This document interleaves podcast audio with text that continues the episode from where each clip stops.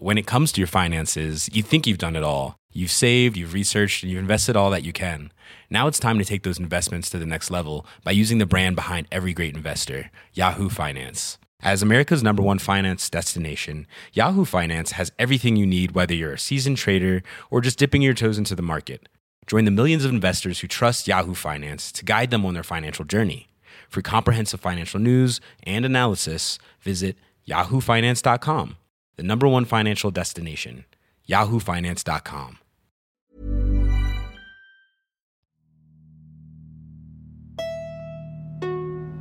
Primo auditeur et auditrice, vous faites un excellent choix en écoutant LMK. J'ai un coussin chien, je déteste les chiens, mais. euh, Bah, Oh. J'adore les animaux, hein, euh, par ailleurs. Ne m'insultez pas dans les commentaires. Bah, bien sûr que si, Mimi, je fais ce que je veux, d'accord? Oui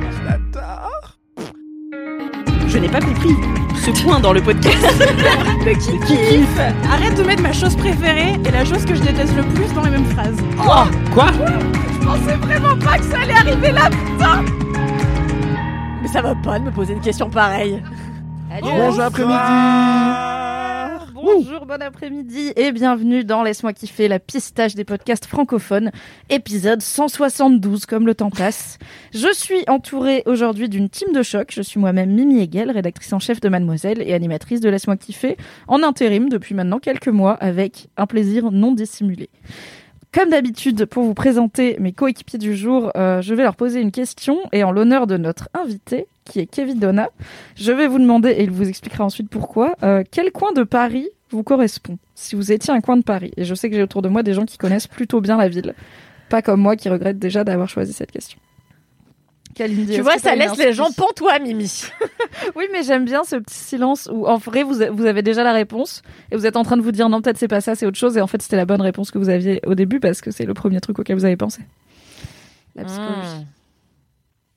Après, on peut se regarder dans le blanc. Ah, non, mais- Ah, mais personne se. Ah non, non, mais toi, lancé, attends. euh, Alors, Ah je oui, allez, vas-y, tant pis. Allez, Eh ben, moi, évidemment, je ne peux pas être un autre arrondissement que le 18e déjà, parce que c'est le seul arrondissement où il est décent de vivre, et aussi parce que euh, il y a mon endroit préféré. Anthony, tu habites dans le 18e, Oui, et tu te balades à Montmartre le samedi comme moi, sans doute. évidemment.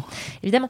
Et donc, euh, tu sais, il y a le, le lapin agile, est-ce que tu vois? Ouais. C'est cette devanture rose euh, qu'on adore, qui est, je crois, un ancien cabaret, la personne qui connaît évidemment la moitié de, des informations, informations. sur son arrondissement euh, où elle vit depuis toujours. Euh, non, moi je suis le 18e parce que je trouve que c'est... tu euh, mens, t'as fait le Valois quand même aussi. je savais que t'allais capter. Il faut Je suis née. Kevin, je vais te le dire, je suis née à Levallois-Perret. Ça arrive à des gens. J'y ai grandi. Ouais, bah oui. On n'en a pas là comme ça en Ouais, tête à pas part comme toi, ça en mais il y a toi mais ouais. quoi. Avant, Et ta je- mère. Mais je suis pas née à Levallois, je suis née dans le 15e. C'est encore pire. Ah, ok. Donc, mais je suis le 18e parce que euh, déjà on y mange très bien. Vous connaissez mon amour pour la gastronomie euh, de tout type, donc on y mange très bien. Je trouve que c'est un endroit romantique tel que je le suis moi-même. Je suis une vraie fleur bleue sous mes airs de, de personnes euh, désagréables. Et euh, franchement, j'ai pas grand-chose de gaulerie à dire aujourd'hui sur euh, quel arrondissement je suis, enfin quel quartier. Mais je été suis très juste. le 18e en face du lapin agile. Euh, voilà. Je- je- voilà, c'est Plutôt tout. euh, au crépuscule, plutôt sous la pluie, plutôt. au Ah non, alors, alors vraiment euh. le soir et le soir de confinement. C'était mon, c'était incroyable. Pendant le confinement, j'allais courir tous les soirs et en fait, je faisais exprès. euh, de rentrer de footing à 20h comme ça quand les gens applaudissaient j'ai l'impression qu'ils m'applaudissaient moi et c'était vraiment Quelle idée géniale. et franchement c'était super et j'allais voir le soleil se coucher sur la basilique du Sacré-Cœur et c'était euh, aussi cliché que c'était agréable Très romantique. Kalindi in Paris. et oui tout à fait Anthony. Bah, j'allais répondre le 18e aussi, mais parce que pas parce que j'y vis, mais euh, d'ailleurs on ne s'est jamais croisé, Kalindi. Mais c'est dingue. Euh, et notamment justement au coucher du soleil euh, sur la butte et tout, c'est magnifique. Mais j'en ai déjà parlé dans un LMK précédent, je crois, quand j'ai emménagé dans ce quartier. Mais euh, pour être plus original, je dirais le 13e. Non, mais pour ne pas répéter la même chose, parce que tu l'as si bien dit, Kalindi, je ne saurais t'égaler. Euh, je, je dirais le 13e parce que j'ai vécu du côté d'Olympiade pendant assez longtemps et j'ai adoré ce quartier parce que la ligne 14, meilleure ligne. Euh, Il y a plein de restos trop bons. Pour un- celles et ceux qui savent pas, c'est une des seules lignes automatiques à Paris qui est donc efficace, climatisée, qui va vite et euh, qui fait moins de bruit que les vieux métros de 1880. tout à on attend fait. 14 minutes entre Châtelet et. Gare de Lyon mais sinon Non, euh, c'est super ouais. J'ai Faut traverser chronométré le fleuve. 3 minutes parce que je suis toujours en retard. Du coup, chaque minute compte et c'est pour ça que je marche très vite.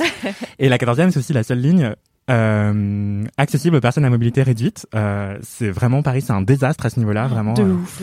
Rappelons-le. Hein.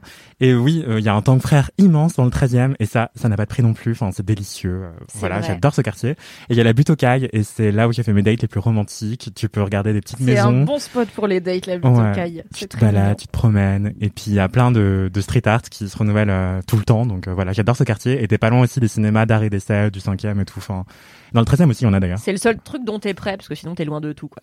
Non, bah t'as tous, bah non, t'as la 14, t'es près de tout, justement. Voilà. Très bien, Kevin. À moi, bah, je, vais- ouais, je vais, je vais rester un peu dans, dans l'arrondissement que je connais le mieux, le cinquième.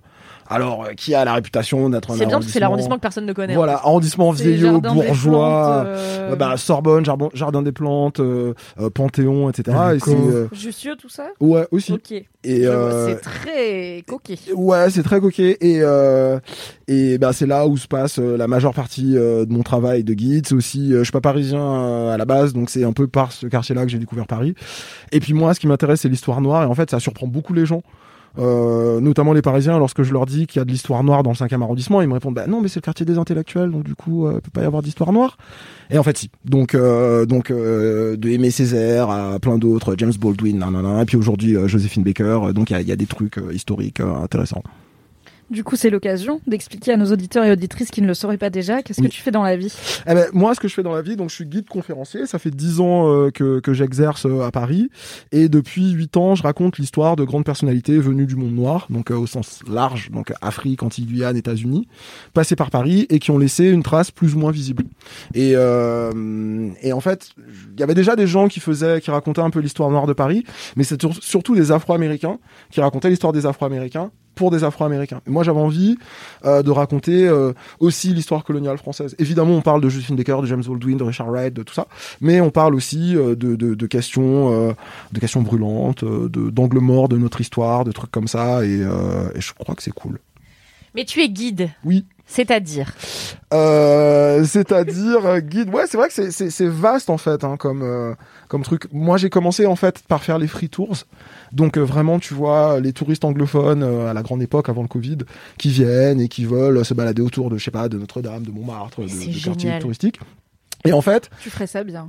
bah, je pense, ouais. Attends, ouais. mais c'est. Mais il, faut aller vers l'autre et je pense que tu pourras le faire. Euh, pas en Est-ce que tu portes des 2021. déguisements ou pas? Euh, tu peux le faire, moi je le fais T'as pas. un parapluie pour dire suivez-moi.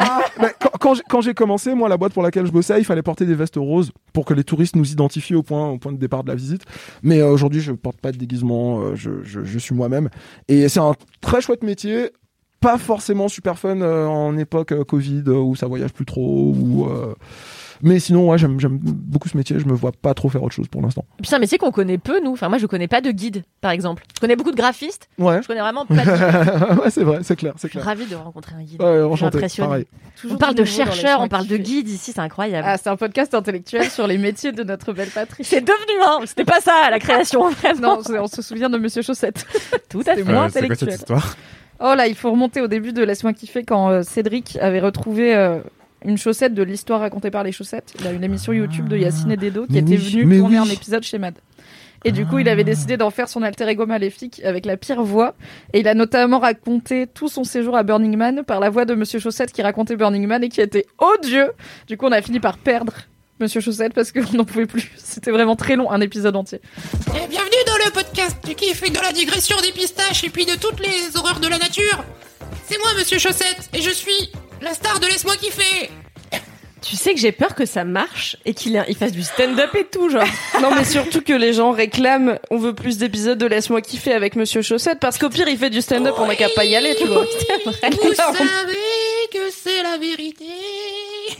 Chers auditeurs, chères auditrices, pour le bien de Kalindi et moi, qui sont quand même la moitié de ce podcast, ne réclamez pas trop Monsieur Chaussette. Mais ne le réclamez pas du tout Mettez un point final à cette folie C'était quel épisode si on veut le retrouver? Euh, bah, on vous le mettra dans les, je le mettrai dans les notes du podcast. Faut chercher Laisse-moi kiffer Burning Man. T'as pas envie d'entendre euh, ça du tout, Anthony. Ah hein. si, C'est si, très si. long, hein, cette voix, vraiment. C'est trois minutes, c'était marrant. Là, c'est une heure de, une heure et demie même. On c'était des longs podcasts. Oh mon dieu, je vais écouter ça juste après l'enregistrement. Écoute, self-care, chacun sa méthode. Les- Du coup, Kevin, si les gens veulent découvrir tes tours, qu'est-ce qu'ils vont chercher sur Google? Euh, ils cherchent euh, le Paris Noir. Euh, on les réservations, on n'a pas de billetterie en ligne pour l'instant, ce sera pour 2022, mais c'est euh, le Paris Noir at gmail.com. Et puis sur les réseaux sociaux, euh, surtout Insta, at le Paris Noir. Très bien. Oui. Pour ma part, j'aimerais ne pas faire cette réponse parce que je pense que c'est un peu une réponse de connard, mais j'aime vraiment beaucoup le Marais. Et j'aime beaucoup, c'est un peu le seul endroit de Paris où je sais, j'ai mon petit tour de balade dans les boutiques de déco, euh, genre Flux, où il y a toujours genre, Mm. c'est de la déco qui coûte beaucoup trop cher et il y a de la vaisselle beaucoup trop belle et plein de Ils ont des comme petits râteaux à imprimer Liberty, c'est vraiment la meilleure chose. Tout est bien chez Flux et à chaque fois je n'achète rien car si je mets le doigt dedans euh, ça va partir très vite. Et il y a un petit spot que j'adore qui s'appelle Mosaïque qui est un truc à hot dog euh, dans un mur en mosaïque où t'as juste un gars qui s'appelle Pat qui fait les mêmes hot dogs depuis 128 ans. Ah, je crois que je vois. Est-ce que c'est à côté d'un bar qui s'appelle le Stoliz Genre Oui. euh, vers la rue des Arts. Je connais. Eh ben, j- Oui. ouais, j'adore, j'adore ce hot dog. Ouais, ouais, ouais, je suis Et du d'accord. coup, aller faire une petite balade shopping dans le marais, puis manger un hot dog de pâte sur un banc au crépuscule, puis boire une bière en terrasse. C'est vraiment mes petits dates avec mon mec que j'aime beaucoup. Donc voilà, je pense que je suis le marais, même si je n'y euh, je n'y habiterai probablement jamais, car c'est très cher, très sa cher. mère. Très très cher. Mais euh, j'ai un pote qui a un pote de pote qui a un très bon plan. Il a un 50 mètres carrés dans le marais qui paye rien parce qu'il est gardien d'immeuble et c'est son logement de fonction. Et Oh. du coup, son métier c'est être gardien d'immeuble, gérer les poubelles et les colis et il passe sa vie dans son 50 mètres carrés avec parquet euh, Mais au au rez-de-chaussée. du marais. Non, au quatrième étage. Ah, bon plan. Non, non, il est très bien. Il a un chien, un chat, il vit sa best life. C'est un duplex. Bref. Et il est célibataire? Ah, peut-être maintenant, ça fait longtemps que j'ai pas eu de nouvelles. écoute. ok, je note. Il est peut-être euh, disponible, mais une personnalité quand même assez intense, ma foi. C'est pas grave, je m'adapte. Très bien. On verra si je te le souhaite ou pas. Merci beaucoup d'avoir répondu à cette question qui me permet, comme d'habitude, de mieux vous connaître. Là, c'est le moment où, Kevin, je pense que tu vas être plus spectateur qu'autre chose, sauf surprise, puisque c'est le moment de vous demander si vous avez des commentaires sur votre dernier passage dans Laisse-moi kiffer. Et Anthony, tu m'as déjà dit que tu en as assez long, donc let's go. Oui, j'en ai un assez long mais adorable euh, parce qu'en fait dans ma dernière participation à LMK, j'avais dit que je voulais euh, bien des recommandations de musique de Noël. Du coup, j'en ai reçu plein de plusieurs personnes donc merci, merci, merci beaucoup. Euh, voilà, donc mon Instagram c'est Anthony A N T H O N Y V N C T comme Anthony Vincent. Et euh, parmi ces dédicaces, donc j'ai reçu plein de playlists euh, hyper personnalisées et tout, donc genre, je suis hyper honoré, ça me fait trop plaisir. Et il y a une euh, jeune personne qui me s'appelle Caillou, C-A-I-U, sur euh, Instagram, Caillou Kick, euh, qui m'a fait une longue playlist et qui m'a aussi dit euh, une dédicace à faire. Du coup, je peux le faire ici, c'est bon? Oui, let's go. Non, mais notamment, elle m'a recommandé du reggae de Noël. C'était trop bien. Incroyable. J'aime trop. J'aime trop, trop, trop. On va, on va vous mettre un petit extrait de reggae de Noël grâce au pouvoir du montage et de Matisse. Oh waouh, Waouh. on n'arrête pas le progrès. Let's go pour la dédicace. Et donc Caillou me raconte, voilà, je te souhaite une excellente écoute. J'en profite pour te remercier ainsi que toute l'équipe de LMK pour égayer tant de vies dont la mienne. Et pour finir, si tu peux faire une dédicace à la personne qui m'a fait découvrir LMK, elle s'appelle Mélissa et elle est dresseuse de bourdon. C'est même pas une blague, elle fait de la Mélissa, recherche. Mélissa, appelle-nous, viens dans Laisse-moi kiffer, s'il te plaît. On dirait un peu une invitation au dîner de con dit comme ça, mais pas du tout. Je suis sincèrement passionnée déjà de ta vie. Genre les bourdons, genre comme les abeilles quoi. C'est même pas une blague, elle fait de la recherche sur les insectes et elle dresse des bourdons. Je te jure, c'est une queen. Merci pour tout. Oh, et le pseudo qu'utilise et que Mélissa pourra reconnaître, c'est Caillou et ça se prononce Caillou comme une pierre parce qu'il y a bien des gens qui s'appellent Pierre. Après, après je Ça pense, tue. après je pense qu'elle pourra se reconnaître en tant que reine des bourdons en vrai. C'est pas commun comme activité et ça c'est clair. Donc merci Caillou et merci les bourdons et bienvenue. Incroyable. Et Mélissa, contacte-nous s'il te plaît. Voilà, euh, laisse-moi kiffer at mademoiselle.com, c'est une vraie adresse mail. On t'attend dans les DM. Bzz, bzz, bzz. Kalindi, est-ce que Alors, tu as un commentaire? Oui, mais il est relatif à un très très vieil épisode, mais c'est pas grave, il date d'il y a trois jours. On va mettre Alors c'est une personne, exactement, une personne qui s'appelle Martin, qui me dit Salut Kalindi, j'ai failli t'appeler Cal, mais je ne sais pas si tu aurais été d'accord. Ô grande prêtresse des terres-mères, déjà merci beaucoup. Il est vrai que je pratique le terre-mère euh, comme peu de gens. Mais du coup, t'aurais été d'accord pour Cal ou pas? Oui, bien Que des- sûr. Oui, des moi, je paysans t'appellent Cal Cal. que Kalindi en vrai. Ou Kalala Oh non, vraiment pas Cal. Euh, j'ai un petit commentaire pour LMK. Je suis en train de me retaper l'intégralité des épisodes, déjà bravo à toi, euh, de LMK. Et tu as fait une incroyable imitation de Véronique Sanson qui, contrairement à ce que dit euh, Djibril Drixé, rappelez-vous que c'est comme ça qu'on appelait... euh, euh, Et non, c'est pas comme ça qu'on appelait Cédric, c'est comme ça que tu appelais Cédric. Il y avait que toi qui Eh l'appelais oui, comme. Voilà, c'est comme ça que j'ai appelé Cédric il y a quelques années. Et c'était incroyable. Ça m'a rappelé que nous possédons la même passion pour cet artiste de talent. J'adore sa musique et j'ai récemment découvert sa chanson Baya, qui date vraiment des années 70. Euh, elle est géniale. Du coup, si tu ne la connais pas, je t'incite à l'écouter. Des bisous sur la truffe du maréchal, qui est mon chat personnel. Merci Martin. Je ne me souvenais même pas que j'avais imité Véronique Sanson Je dans un épisode. aucune espèce de souvenir Moi non de cette occurrence. Je Eh ne sais bien, pas. voilà. Merci Martin. Il y a vraiment plein de gens qui m'écrivent en ce moment qui se refont tous les LMK. Et, c'est hyper on courageux on n'a pas lâché le rythme, on est toujours là toutes les semaines. Ouais. Ah d'ailleurs, grande annonce, cher LM Crado, il n'y aura normalement, si tout va bien et qu'on ne se prend pas le Covid dans la gueule sa mère, il n'y aura pas de pause de LMK pendant les vacances de Noël. Vous aurez un épisode par semaine jusqu'à ce qu'on revienne début janvier, même si on va tous et toutes prendre quelques jours quand même pour les fêtes. Normalement, ça va le faire, on a pris l'avance. Voilà. Du coup, euh, big up euh, à celles et ceux qui écouteront cet épisode dans trois ans quand ils seront en train de se refaire LMK depuis le début et qu'on en sera à l'épisode 382. Moi, j'ai un commentaire, un DM de Justine NKZ qui me dit c'est toujours mes, mes DM préférés, n'hésitez pas à m'en envoyer plein. Coucou Mimi, ravi d'entendre sur LMK que mon amoureux n'est pas le seul spécialiste des expressions ratées. Dans son palmarès, le gars s'est plus senti pisser des ailes et faut pas me prendre pour un hamster de trois mois. Bisous à Soraya. Soraya étant ma meilleure pote, adepte des expressions ratées qui croyait que le poteau rose c'était un poteau rose, Rose. et qui était très fier d'elle. Se laisser pisse- se sentir pisser des ailes. Faut pas s'en C'est incroyable. Non, Ils se pas c'est- des ailes. c'est- ouais, ouais. On voit la racine, on voit Ouais. la construction mentale qui a mené à ce moment. C'est l'heure d'une anecdote. Non, mais je suis pas sûr de voir la racine, genre, se laisser, c'est pas. Enfin, alors, il se sent plus pisser et se sentir Sentir pousser des Pisser ailes. des ailes. Et il y a un mix de tout ça qui fait une expression un peu chimérique. Ah, on a une anecdote de star. Ah oui. Pour le t'expliquer le, je pense qu'elle va te plaire. Pour t'expliquer le concept, c'est une anecdote euh, avec une star, donc Ouais. soit une anecdote bof, genre Ouais. j'ai pris l'ascenseur avec euh, Nicolas Sarkozy, soit une star bof, genre j'ai pris l'ascenseur avec Nicolas Sarkozy. Ok. Faut pas que ça soit genre euh, ouais trop cool, j'ai été à Starbucks avec Beyoncé, c'était super parce que sinon tout le monde a juste le seum. Faut qu'il y ait un petit peu d'empathie pour ce moment nul ou ce moment avec une personne bof. Tu penses que quand Beyoncé va au Starbucks, les gens mm, écrivent mal son nom? J'espère. Ah ouais, ah ouais, franchement, c'est une ouais, bonne question. Ce, ce serait une justice, tu vois, ce serait vraiment la justice de ouais. qu'elle soit un peu humaine quand même quelque part, comme nous. On a Octomove qui dit Hello, j'ai une anecdote de star, c'est mon père qui me l'a raconté parce que moi je ne m'en souviens pas. Il y a bien 20 ans, ma famille était invitée d'honneur sur le plateau du Téléthon du fait de la maladie de mon frère. Pendant une publicité, mon père me présente un grand monsieur et me demande de lui faire un bisou. Le monsieur m'impressionne, je refuse, mon père insiste et ça finit dans les pleurs de mon côté, dans les cris du côté de mon père. Le dit monsieur, apparemment ultra mal à l'aise et ça se comprend, euh, s'en va. Bref, j'ai foutu un vent à Thierry Lhermitte. J'aime tellement Thierry Lhermitte, j'aurais bien aimé lui faire un câlin quand j'étais petite. Il me fait C'est penser que c'est le seul du Splendide à pas être radin.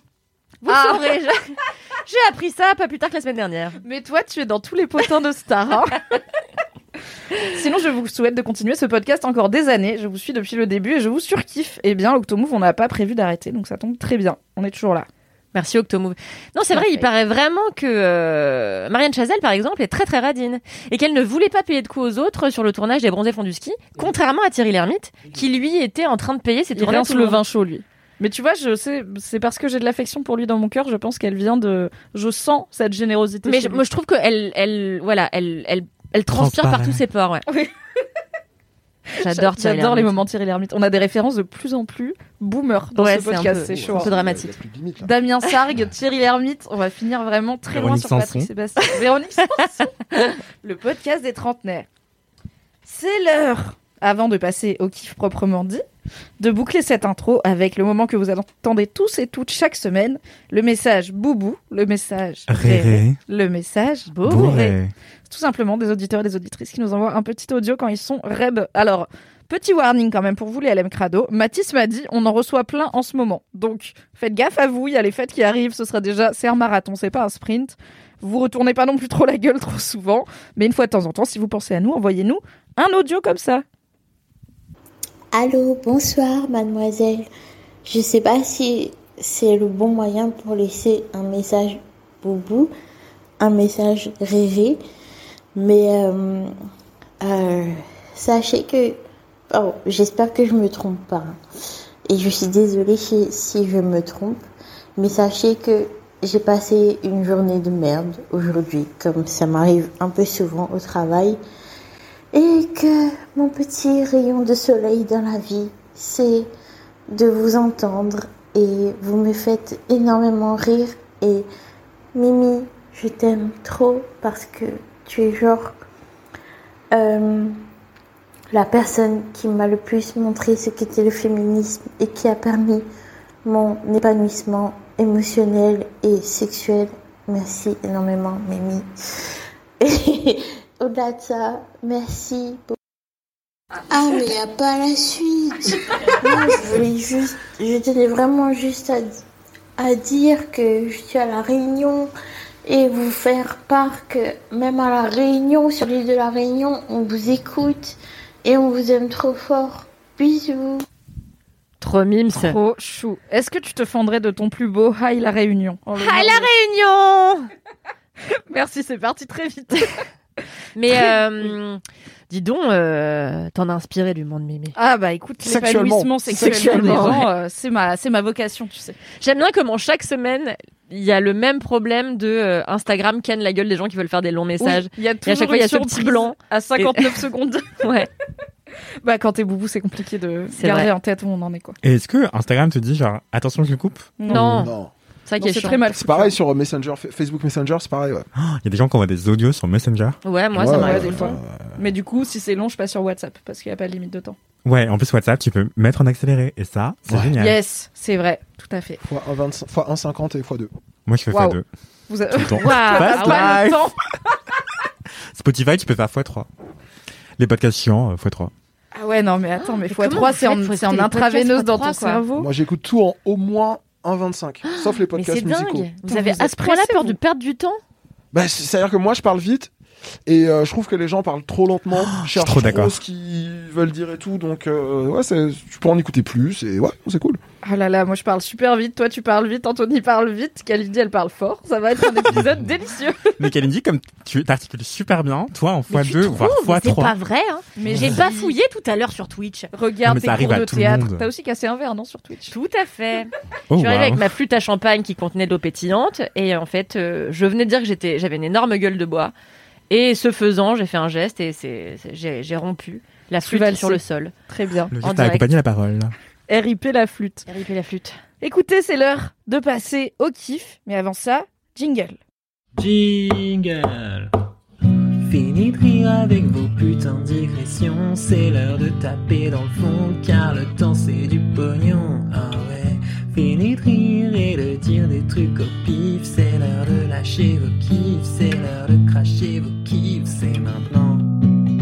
C'est l'heure, c'est l'heure, c'est l'heure lâcher vos kiffs pour en faire des mêmes en gif. C'est l'heure, c'est l'heure, c'est l'heure, c'est l'heure de lâcher vos kiffs et de se détendre du sif. Ah ouais.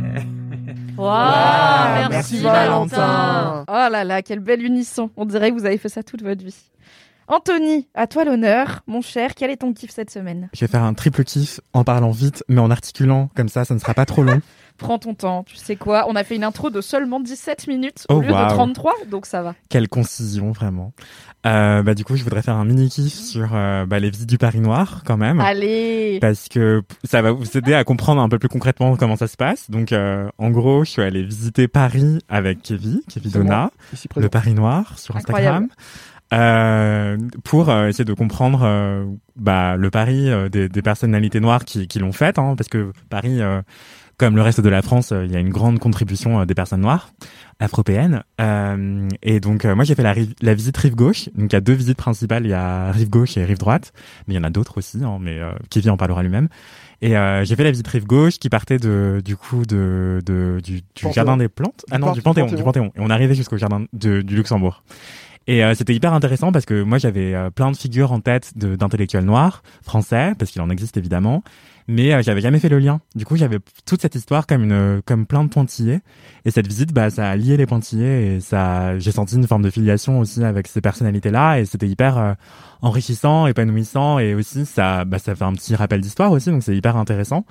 Et, et voilà, donc c'était euh, génial. Et en plus, on était un groupe de, de personnes. Bon, il y avait beaucoup de personnes noires dans, dans cette visite, évidemment, mais euh, c'est ouvert à toutes et tous, hein, évidemment. mais euh, mais c'était hyper euh, enthousiasmant aussi de sentir cette connexion euh, entre nous.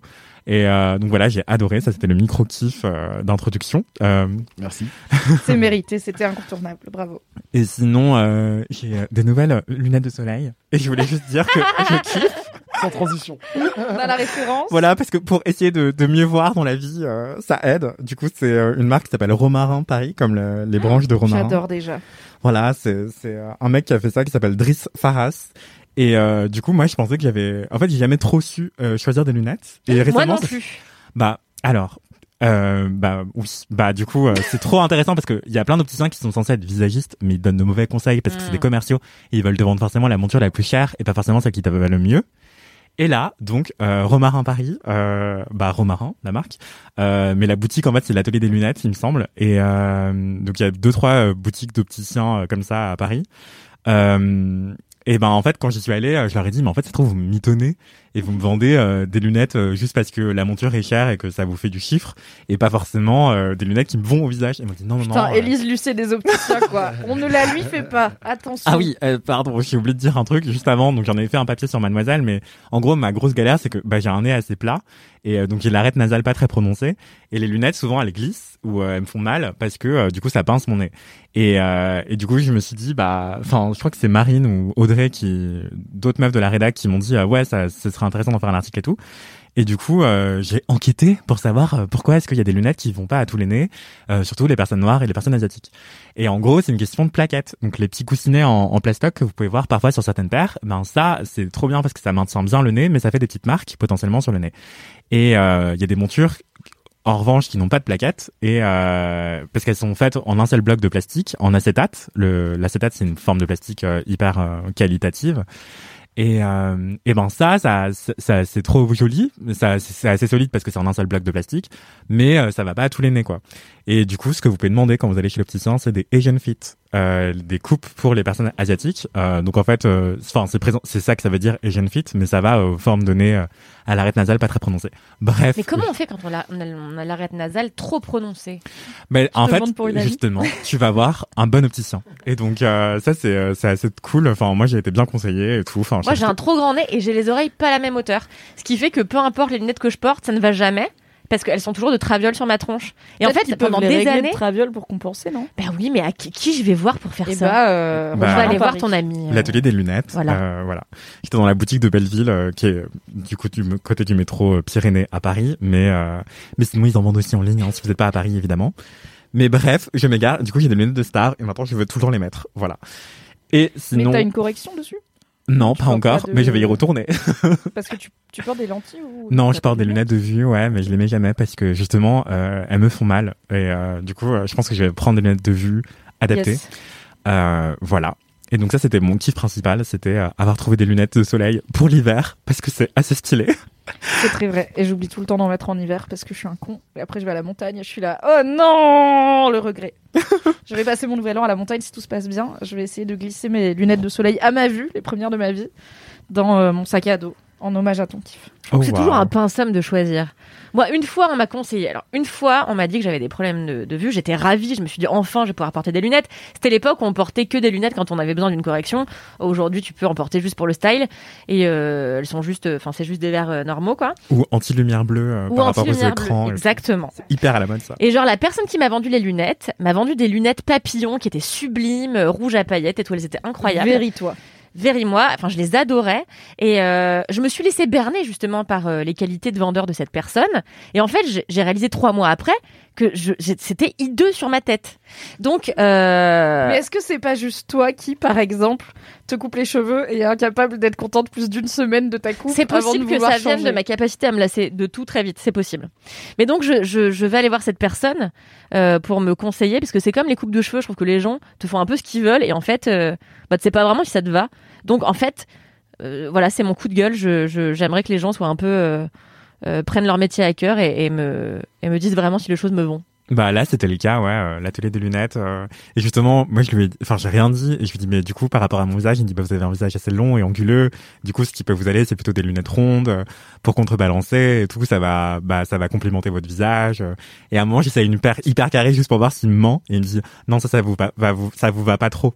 Et je me dis, ah, ok, en fait, il est honnête et cohérent. J'ai pris une paire carrée très chère et il m'a quand même dit que ça m'allait pas. Exactement. Il a réussi le test.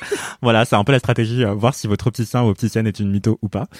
Et voilà. Et mon micro dernier kiff, et après j'arrête de parler, c'est, euh, c'est, je suis allé voir le dernier Almodovar qui est trop trop bien. Euh, Du coup, j'ai un accent pourri, mais c'est Madres Paralares, les mères parallèles. Tout à fait. Et euh, c'est vraiment un sublime film. Je vous le recommande chaudement.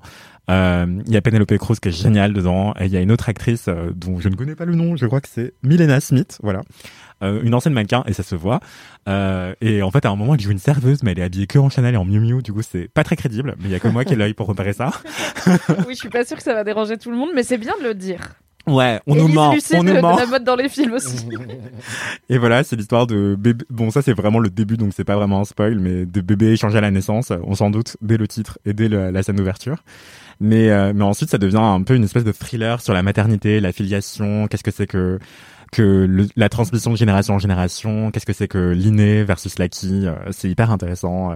Et c'est c'est sur une toile de fond historique par rapport à l'Espagne, euh, les traumatismes causés par Franco. Donc en fait. euh, c'est c'est trop bien et ça ça invite à réviser l'histoire parce qu'en fait euh, moi j'y connaissais rien du Mais coup, ça. avant d'y aller, parce qu'on le disait avec Anthony tout à l'heure, si on n'a aucune, euh, aucun souvenir de ces cours sur euh, l'histoire Ah oui, de l'histoire de, l'Espagne, L'Espagne, t'es un peu largué. Ok. Enfin, donc n'hésitez pas à lire euh, ne serait-ce que la page Wikipédia avant, parce que Tout ça à aide. fait. Ou vous écoutez un petit podcast sur Franco, un petit truc en 4 heures là de France Culture. et en vitesse très x2 En vitesse x3 sur Spotify. Ryan Reynolds here from Mint Mobile. With the price of just about everything going up during inflation, we thought we'd bring our prices down. So to help us, we brought in a reverse auctioneer, which is apparently a thing. Mint Mobile unlimited premium wireless. Ready to get 30, 30, bit to get 30, bit to get 20, 20, 20, bit to get 20, 20, bit to get 15, 15, 15, 15 just 15 bucks a month. So, Give it a try at mintmobile.com slash switch. $45 upfront for three months plus taxes and fees. Promo rate for new customers for limited time. Unlimited more than 40 gigabytes per month. Slows. Full terms at mintmobile.com. mais si vous allez checker l'histoire après coup euh, ça reste compréhensible hein, euh, ça gêne pas du tout la compréhension du film. C'est vraiment une toile de fond euh, ce contexte historique euh, qui aide à comprendre euh, l'importance la gravité des enjeux. Mais sans ça on comprend très bien aussi euh, l'histoire. Et euh, surtout les comédiens mais elles sont géniales et géniaux. Et il y a Rosie De Palma qui a un rôle secondaire qui, a- qui apparaît deux fois 30 secondes mais c'est les meilleures 30 secondes du film je trouve. Enfin La meilleure minute de toutes Elle- ces minutes. oui, elle est archi drôle. Elle joue une rédactrice en chef d'un magazine de mode, du coup, je l'ai beaucoup trop aimée. et il y a aussi une mère qui joue une comédienne euh, de théâtre et elle est archi bourge. Elle me fait beaucoup trop rire. Enfin, allez le voir, euh, voilà. Ah bah c'est bien de dire qu'on rigole quand même parce que j'avais pas tout, j'avais pas trop la vibe d'une comédie. On rigole peu quand. pitch, Non, euh. on rigole peu. hein. La vérité, on rigole peu. non, on va pas dire aux gens qu'on se tape des Bah, barres. euh, on rigole un petit peu, oui. non, mais c'est pas un, drame. petit peu. Moi, j'ai vécu ça comme un drame, franchement, mais c'est c'est peut-être moi qui étais fatiguée ce jour-là. J'ai pas trouvé ça très drôle, mais c'est vrai que Rossi De Palma est toujours extraordinaire, mais euh, je, je me suis pas marrée devant le, le film. C'est c'est une dramédie euh, assez euh, lesbienne euh, sur les bords. Enfin, c'est assez drôle. Et il spoil Ça, ça, ça- Non, il y a pas de spoil. Il y a pas Moi, ça spoil. m'intrigue parce que j'ai beaucoup aimé Almodovar, mais ça doit faire euh, 10 ans que j'ai pas vu euh, Almodovar. Donc, euh, ouais, tu m'as tu, tu- tu m'as convaincu. Je pense que je vais aller Je crois voir. qu'il euh, est plutôt constant en termes de qualité. Ouais, semble, tous hein. les, ouais. tous les ans et demi, deux ans. Là, Ouais, le dernier, je- c'était Douleur et Gloire, et c'était pile Ouais. poil il y a deux ans, je crois, pour Cannes. Et euh, on a euh, deux recos à vous mettre dans les notes du podcast concernant ce film. La première, c'est la critique du film dont je ne vais pas prononcer le titre car j'ai fait allemand LV2. Euh, la critique du Almodovar par Camille Abeille qui a rejoint l'équipe de Daron chez Mademoiselle, la verticale parentalité, et qui est elle-même mère de deux jumeaux. Donc elle est concernée par le sujet assez directement. Alors on a fait une très jolie critique et on a, euh, de façon un peu plus globale, une ode de Kalindi aux femmes vues par Almodovar et à la façon dont Almodovar filme les femmes en n'étant pas un gros malaisant, qui est très agréable à lire. Donc on vous met les liens dans les notes. Merci Anthony pour tous ces kiffs. Vrai qu'il a Merci. débordé. Vraiment, c'est vrai que je, personne m'a envoyé ses kiffs en avance cette semaine. J'ai pas relancé. J'y Et c'est parce que t'en avais 8. Et encore, je me suis contenu. J'avais d'autres recommandations de cabaret et tout, mais Ce pour une sera prochaine pour, fois. les, pour de prochains épisodes. Ah, j'ai une reco lunettes du coup pour continuer Romarin Paris. Si jamais ça ne vous va pas, moi j'ai été très très bien conseillée chez Jimmy Fairley pour euh, Montorgueil, qui est une chaîne de trucs de lunettes euh, un peu bobo, pour mes premières lunettes de ma vie que j'ai depuis deux mois. Où vraiment le gars, je lui ai dit bon, c'est mes premières lunettes et il était là. Ok, c'est mon projet. Let's go. On fait que ça. Il y avait personne dans le magasin en plus. J'ai eu un café, des bonbons et on- il a passé vraiment 25 minutes à me sortir la moitié de sa réserve et à prendre note de qu'est-ce que j'aimais pas dans chaque paire pour ne pas m'en donner avec le même truc. C'était très bien. Et il a mis de côté toutes celles où il y avait une chance et à la fin il m'a laissé choisir. Il était là au top. Donc voilà, euh, Jimmy Fairley, ça conseille très bien aussi. Si vous ne savez pas quel type de lunettes va, va aller à votre petite bouille. Kevin, Oui, alors. quel est ton premier kiff? Ouais, bah, en fait, j'en ai qu'en gros, mais euh, a- C'est bien parce que c'est ça, la règle du podcast, Oui. en fait. Ah oui, non, c'est pas que qu'un seul kiff, mais c'est le premier kiff de ta vie puisque c'est ta première fois dans Laisse-moi. Exactement. Euh, non, moi c'est euh, c'est euh, la ville d'Amsterdam. Ok. Euh, j'y oh là étais, là, euh. Ouais, voilà, j'y étais, euh, j'y étais déjà allé avant, mais là j'y étais récemment invité pour euh, une sorte de symposium euh, avec bien. des classe, gens qui... C'est quoi un symposium? C'est comme une sorte de congrès qui se la pète. Comme un colloque. Voilà. Euh, et en fait, c'était avec des gens qui présentent leur ville de façon un peu différente. Et on a fait plein d'activités mortelles euh, qui sortent un peu de, tu vois, de Amsterdam, quartier rouge, les coffees, tout ça. La weed. Ah la weed, la drogue. Non, en fait là c'était vachement bien parce que euh, bah, en fait ça a notamment abordé des sujets euh, qui qui, qui m'intéressent hashtag islamo-gauchisme et euh, un gros Le big up. Le est dans Laisse-moi Wokistan. kiffer et vous le savez déjà. Et je j'imaginais pas du tout la ville d'Amsterdam aussi en pointe sur ces questions-là par rapport à Paris. Euh, en fait quand j'y étais c'était la nuit des musées. Et en fait, on a pu visiter, euh, euh, grâce à la curatrice euh, du musée, une exposition assez extraordinaire qui continue encore, qui est sur le carrosse royal de la famille royale hollandaise. Et en fait, c'est un cadeau qui leur a été offert au 19e siècle. Euh, et en fait, le, le carrosse est assez problématique. C'est-à-dire que les, les portières, on va dire, du carrosse représentent les peuples colonisés soumis à la famille royale, Oh un peu des gens du Suriname, de l'Indonésie, etc. Ils ont Et- fait une bagnole raciste. Voilà. Et, Dur. et du coup, il y a quelques années, le carrosse devait partir en rénovation parce qu'il était, euh, je sais pas, il y avait des trucs à changer. Et euh, il y a des militants antiracistes qui leur ont dit, Euh, les gars, euh, attendez, enfin votre carrosse, quand même, euh, c'est un petit peu problématique. Quitte à changer des trucs, est-ce qu'on pourrait pas changer des trucs? Eh ben en fait, ils ont rien changé du tout. Ils ont juste décidé de faire, d'utiliser le carrosse au musée d'Amsterdam pour faire une exposition sur l'histoire du colonialisme néerlandais avec un regard super critique.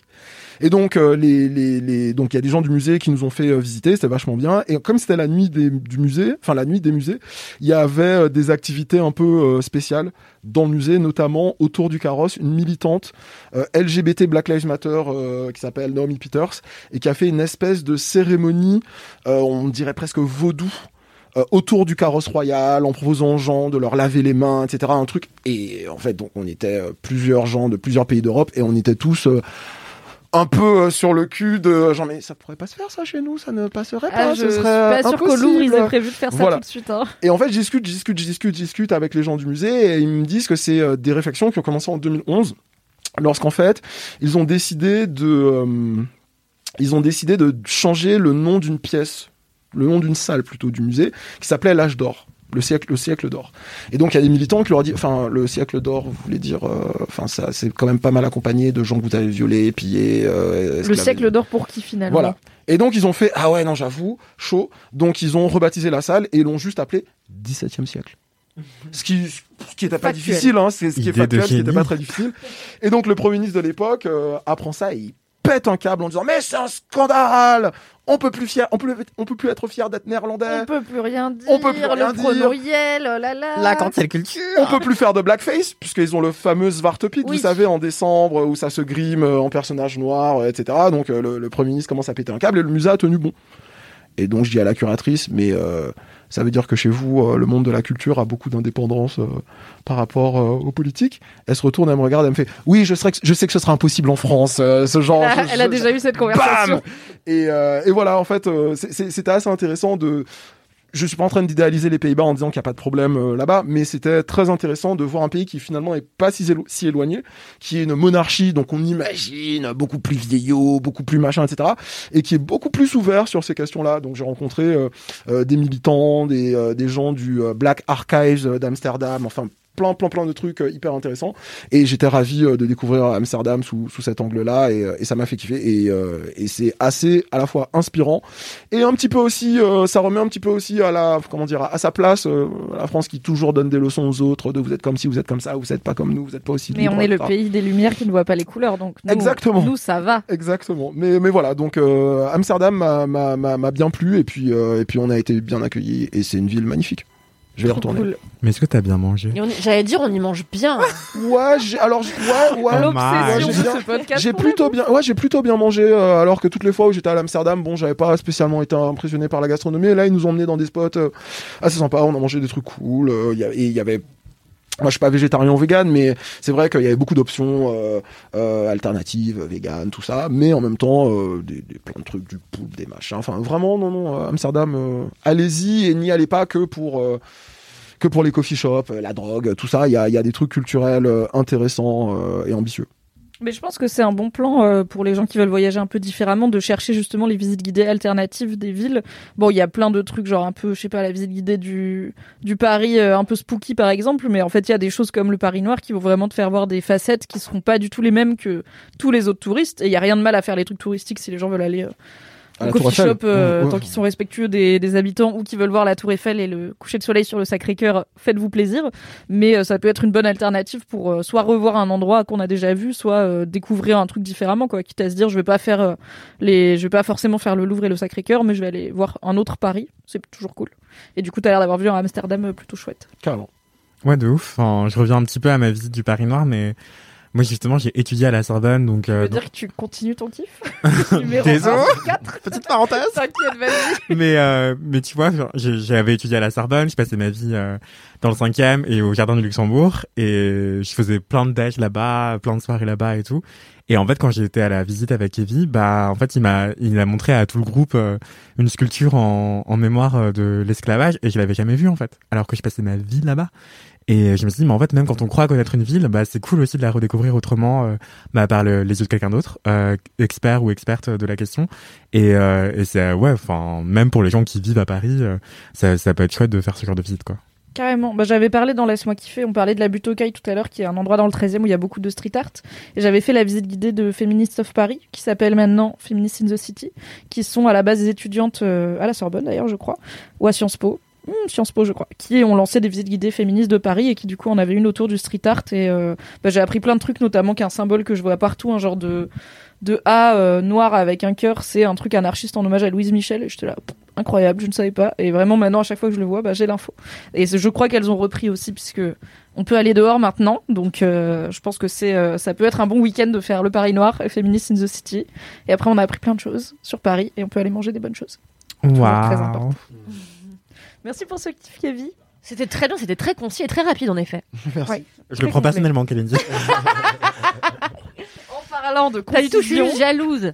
J'aurais voulu faire plusieurs kiffs, je savais pas qu'on avait encore le droit. tu peux en glisser un bonus si tu veux, si tu es inspiré.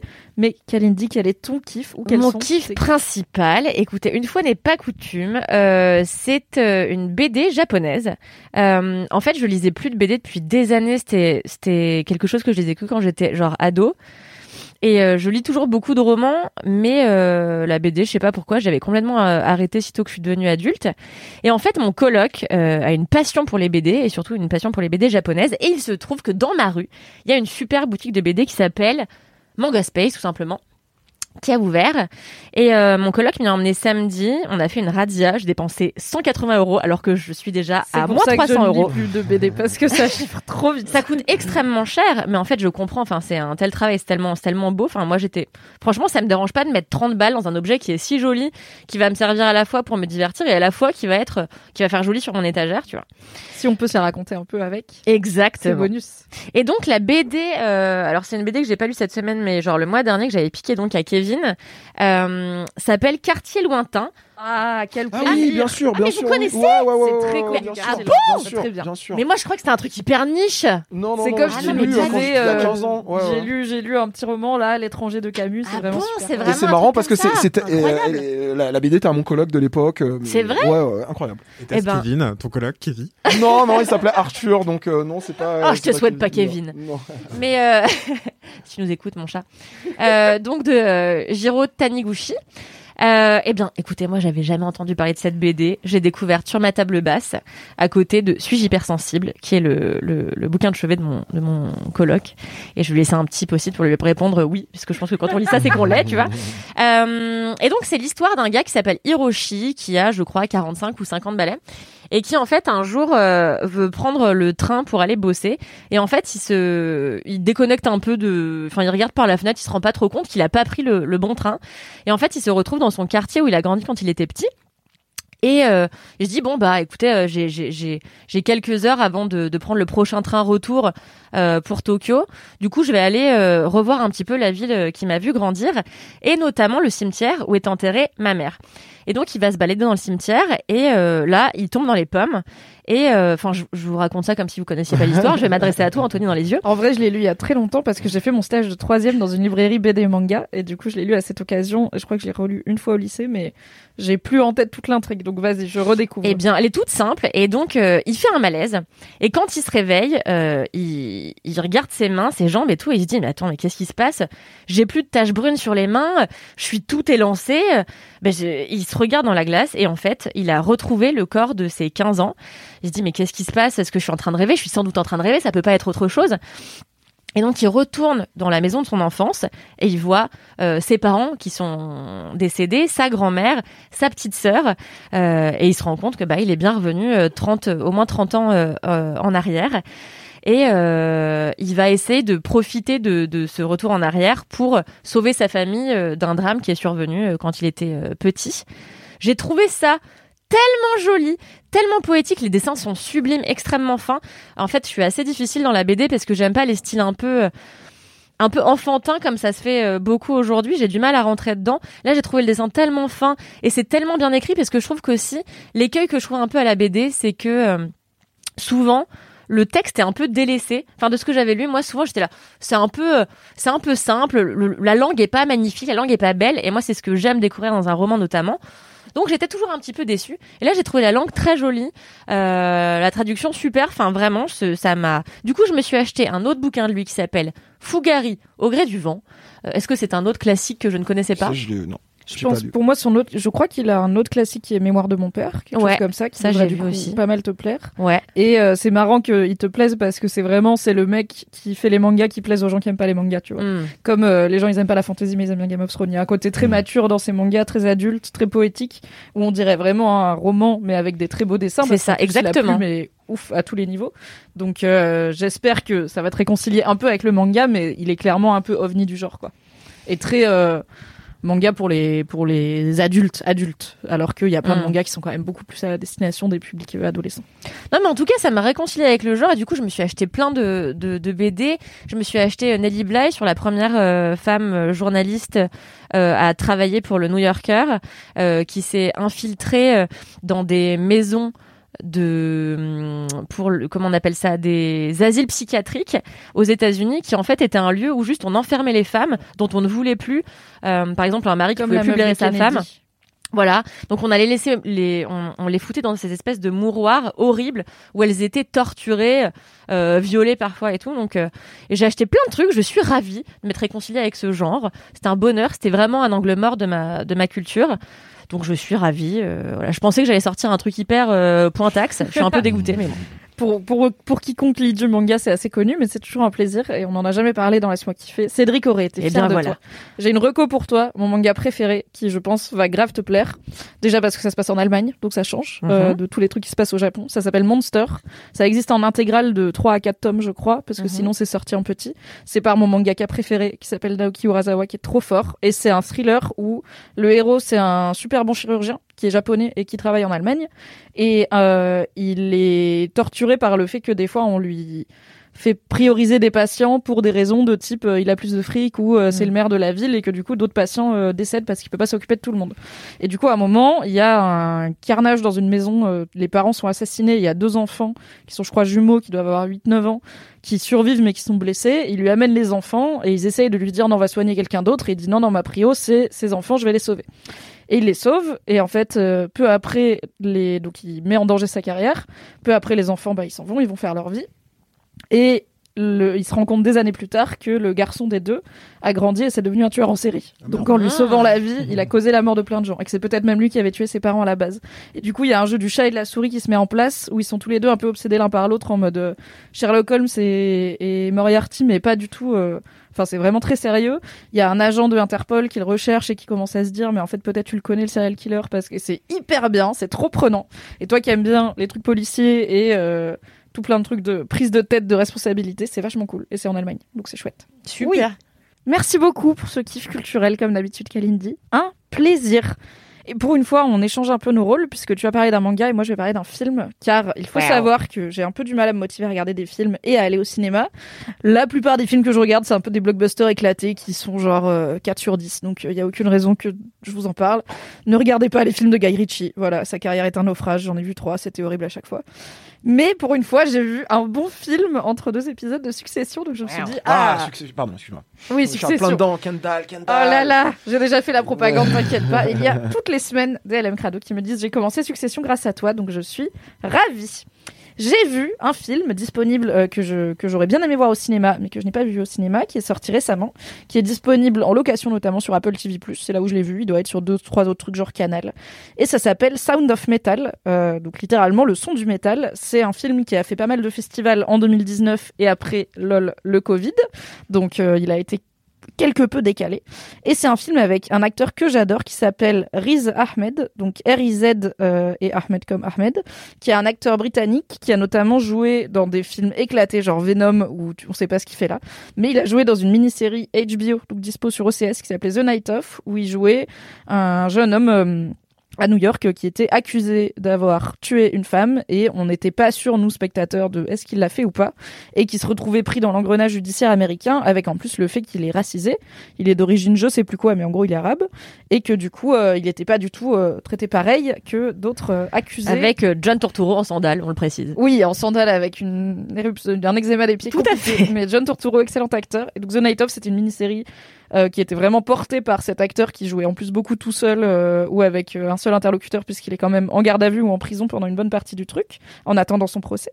Et c'est un mec qui a un, il est très beau, il a des immenses yeux noirs, il a vraiment des yeux de biche et il est capable, je trouve, de faire passer énormément d'émotions sans dire grand chose. Et ça tombe très bien puisque dans Sound of Metal, il joue Ruben qui est batteur dans un groupe de punk et euh, la chanteuse du groupe euh, c'est aussi sa compagne et on sent qu'ils sont vraiment très fusionnels. Et là ils sont en tournée aux États-Unis dans un une caravane aménagée. Donc vraiment l'intégralité de leur vie c'est faire du son et on et traîner ensemble et aller de ville en ville pour faire leurs concerts et on sent que lui, c'est un mec euh, très discipliné. Le film s'ouvre sur lui qui joue de la batterie pendant le concert et sa meuf qui chante. Et ensuite, on voit que elle, elle fait la grasse mat dans le- leur caravane du coup. Lui, il se lève, il fait son sport, il a plein de matos électroniques hyper bien rangés et tout. Il est vraiment très focus et on sent qu'il a voilà une forme d'intensité chez la personne. Et le problème, c'est que c'est là où le film commence. Au bout de environ 20 minutes de film, il se réveille un matin et il entend quasiment plus rien. Il a perdu son audition parce qu'il a pas protégé ses oreilles et euh, du coup, il doit affronter le fait que sa vie doit changer, euh, mais c'est très compliqué pour lui, c'est très compliqué évidemment pour sa compagne aussi. Et euh, c'est tout un film sur euh, l'acceptation de, de, perdre un sens, de ce que la vie met sur notre route. Et la... c'est un film sur l'addiction aussi, parce qu'on apprend assez vite qu'il a un passé d'addict. Il est euh, en, enfin, il a plus consommé depuis longtemps, mais du coup, le fait de perdre le sens le plus important pour lui, ça le remet dans une spirale dangereuse.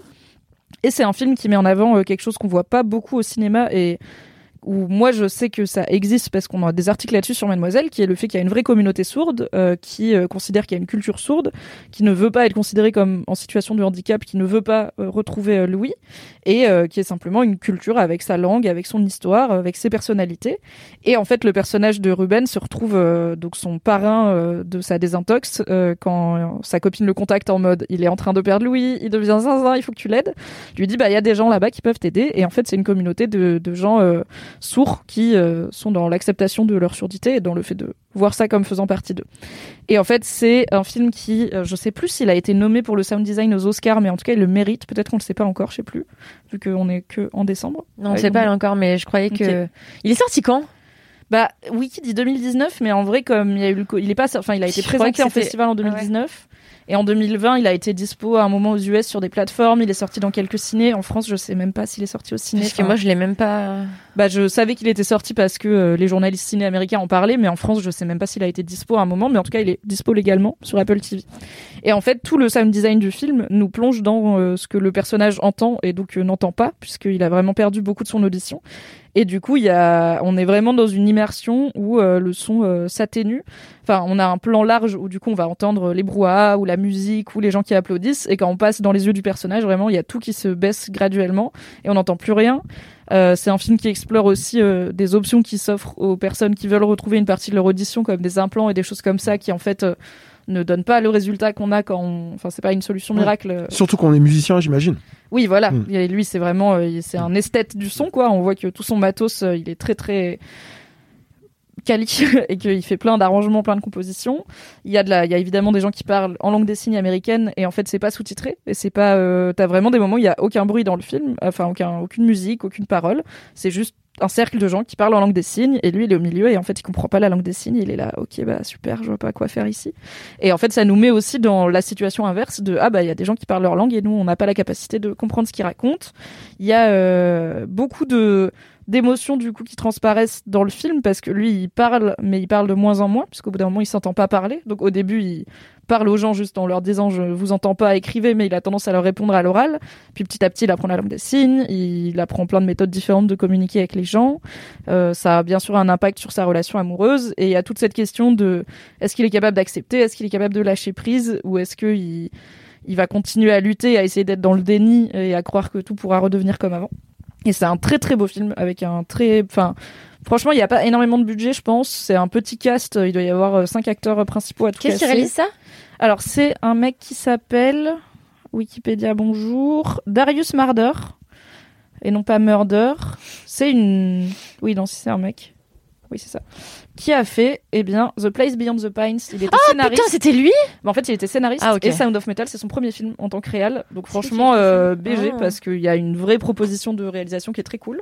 Et il gère très bien un acteur euh, comme euh, Riz Ahmed qui peut être euh, très très puissant quand on le laisse faire les bonnes émotions. Il le filme très très bien et c'est très joli. Il y a un côté un peu road trip en plus parce qu'on va voilà dans différents coins de campagne des États-Unis à la rencontre de différentes personnes. C'est vraiment très chouette. C'est tight. Je pense que c'est deux heures. Plein d'émotions. À la fin, ça foutait vraiment les poils. Ça m'a fait me rendre compte, me rendre compte que je suis terrifiée à l'idée de perdre mon Mhm. ouïe parce que vraiment, waouh, j'écoute trop de podcasts pour pouvoir faire ouais, sûr. Et ce truc de, il est tout seul dans sa tête tout le temps, quoi. Il peut pas euh, noyer ce qui, sa tête dans de la musique ou des podcasts ou machin. Et j'étais là, ok, c'est horrible, jamais de la vie. Et en même temps, bah, c'est un film qui aborde le fait que c'est pas forcément horrible et qu'on peut aussi euh, vivre avec, vivre différemment, vivre sans. L'année dernière, j'ai fait euh, une visite avec euh, donc une traduction en LSF. Et, euh, et en fait, donc c'est euh, une jeune femme qui s'appelle euh, Elodia, donc qui interprète, et euh, son compagnon RMC, lui, il est, euh, il est sourd et il est, il en même temps, il est rappeur.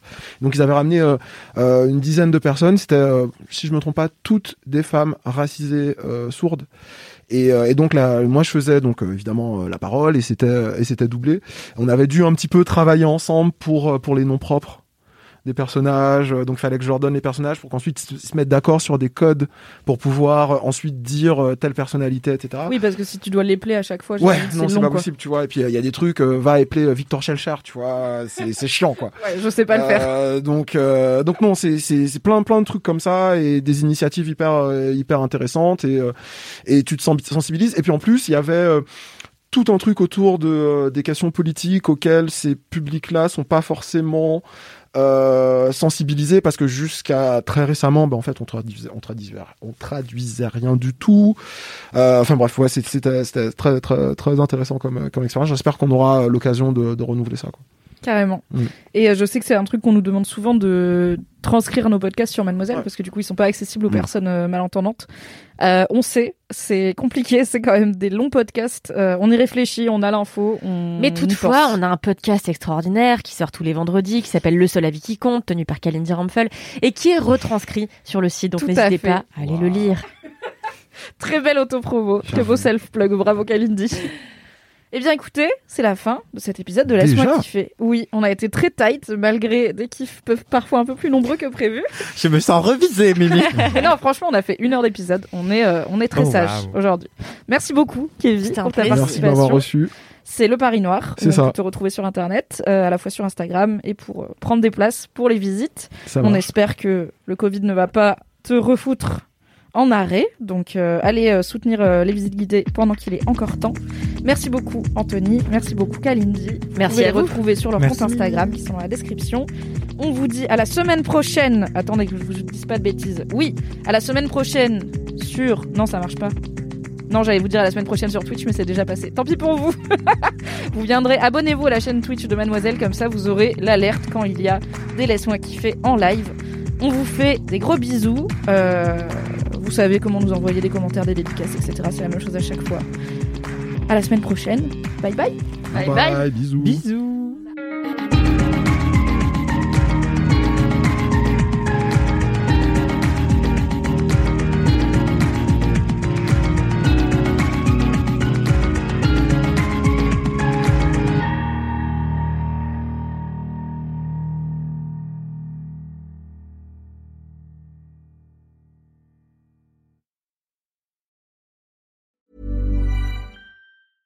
When it comes to your finances, you think you've done it all. You've saved, you've researched, and you've invested all that you can.